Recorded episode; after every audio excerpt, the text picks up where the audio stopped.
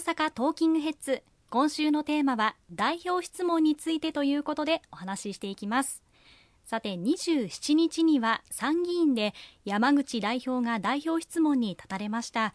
急速に進む少子化は社会に深刻な影響を及ぼすと指摘があった上で多くの課題について指摘が行われましたね。はいありがとうございます。参議院でもあの26、27日本会議で各党の代表質問が行われましたが27日トップバッターで公明党の山口代表が質問に30分間立たせていただきました。各地域からいただいているさまざまなお声をもとに昨年の年末から原稿の作成作業に関わらせていただきまして各地域の声をもととに今回の山口代表の代表質問が練られております。これに対して得られた岸田総理からの答弁ももとに各委員会でさらに深掘りを図っていきたいと思いますね。わかりました。まずは1月使用分から実施される電気・都市ガス料金の負担軽減策についてです。早ければ今月請求分に反映されているかもしれませんが確実に実施されるように指摘がありましたね。はい。あの全国にさまざまな電力事業者電気事業者あございます。こういったあ各社と丁寧に丁寧に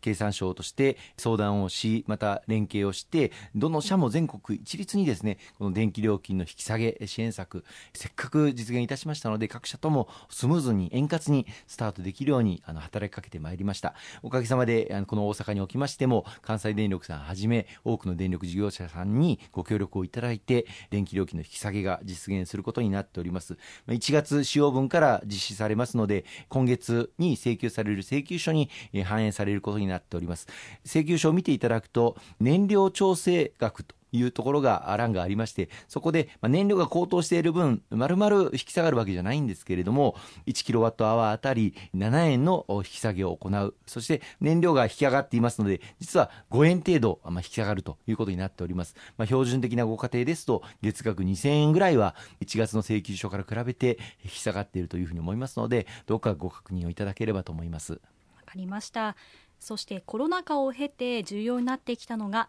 デジタルトランスフォーメーションです。デジタル技術で地域活性化を図ることは未来の日本にとっても大きな可能性を与えそうですね。そうですね。あのコロナ禍であのオンラインによるあのリモートワークが大変多く進みました、まあ、そのおかげでようやく東京から転出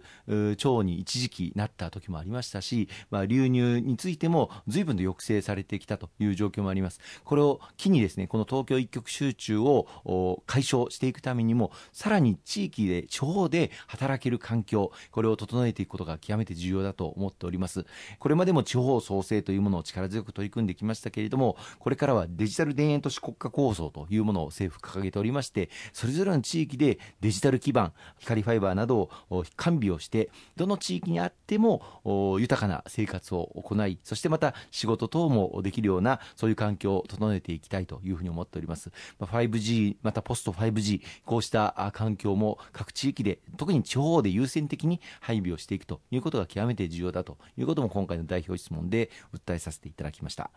なるほど。あの産業の活性化にもデジタルトランスフォーメーションは直結していきそうですからこれも推進していきたいですよね。そうですね。コロナ禍であの日本のデジタル化が非常に遅れているということがあの明るみになりました。デジタルというとちょっとハードルが高いなと思われるような高齢者の方々も含めて丁寧に使い方を教えてもらえるデジタル支援員というものを今拡充させていただいておりまして全国で5万人の規模まで増やして各地域地域でスマホの使い方教室であったりとかあるいはマイナンバーカードの使い方マイナポータルの使い方の講習であったりこういったものを高齢者や障害者の方も含めて受けていただける環境を整えていって誰一人取り残さないデジタル社会の実現を図っていきたいと思っております。非常に重要ですね。そして防災・減災の観点から予報・警報の高度化が必要だとも強調されました。自然災害から命と財産を守るために必要な観点ですね。そうですね。いついかなる時に災害が発生するかわからないという緊張感と危機感を持って防災・減災国土強靭化これをさらに進めていく必要があると思っております。そのためにも早めの予報その予報の精度を高めていくということが非常に重要だと考えて、山口代表から代表質問で強調していただきました。高度化されたその予報を活用できる人材育成というものが非常に大事だということをあの訴えさせていただいて、気象防災アドバイザーという資格があるんですけれども、この高度化された予報をもとに避難指示を発令するかどうかなどを助言をしていく、こうした方々を増やして各地方自治体で勤務をしていただくということが、それぞれの地域地域の住民の命を守ることに直結をしていくというふうに思っております。斉藤国土交通大臣からもこの点しっかり気象防災アドバイザーの育成に努めると明言をあのしていただいたところでございます。はい、かりました。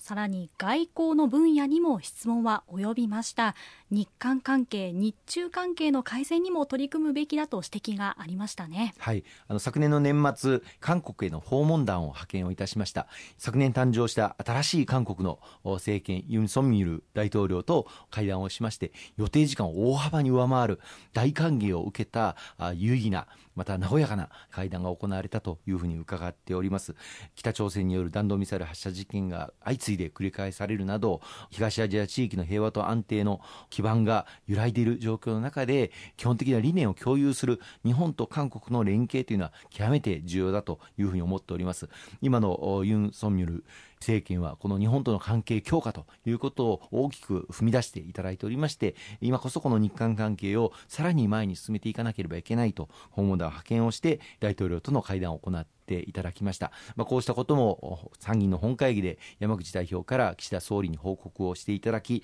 また日韓関係の取り組みについて総理の決意をあの伺わせていただきました。5月には先進7カ国首脳会議 G7 広島サミットが行われます。日本の存在感を示していきたいですね、はい、昨年のロシアによるウクライナ侵略があってから国際社会の平和と安定の基盤が揺らいでしまっております。こうした中で G7 の存在価値というものは今非常に重要になっておりましてその議長を今年日本が務めるという大役を担うことになります。早速この G7 のメンバーにお正月以降岸田総理は各国回って直接の対談を行っていただいておりますけれども5月には広島でこの G7 のサミットが行われることになります。ロシアが核兵器の使用をちらつかせるようなとんでもないまあ行為を行っているわけですけれども改めて被爆地の実相世界の国際社会のリーダーが直接見ていただきいかにこの核兵器というものが人類にとってって二度と使われてはならない恐ろしい兵器なのかと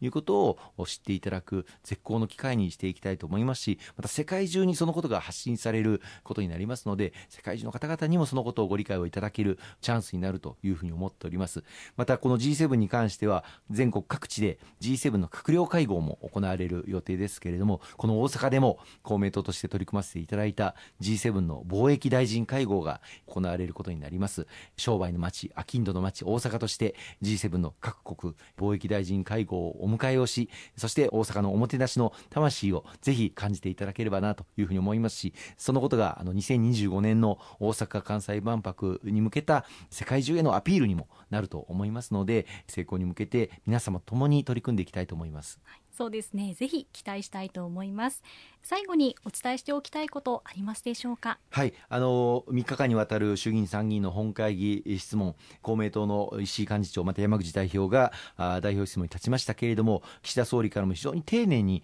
答弁をしていただいたというふうに思っております。その後舞台は衆議院の予算委員会に移って、まあ、2月の下旬までにはなんとか衆議院の通過を目指しそしてその後は参議院の予算委員会に舞台を移して年度内までに何としても来年度予算の成立を図っていきたいというふうに思っております。その予算委員会での質疑にも公明党の議員がそれぞれ順番にバッターに立ちますけれどもこの山口代表また石井幹事長の代表質問を受けてそれをさらに深掘りをして一つ一つ実現を図っていくために全力を尽くしてまいりたいと思いますので引き続きあの応援をしていただければありがたいなと思います。石川さんありがとうございました。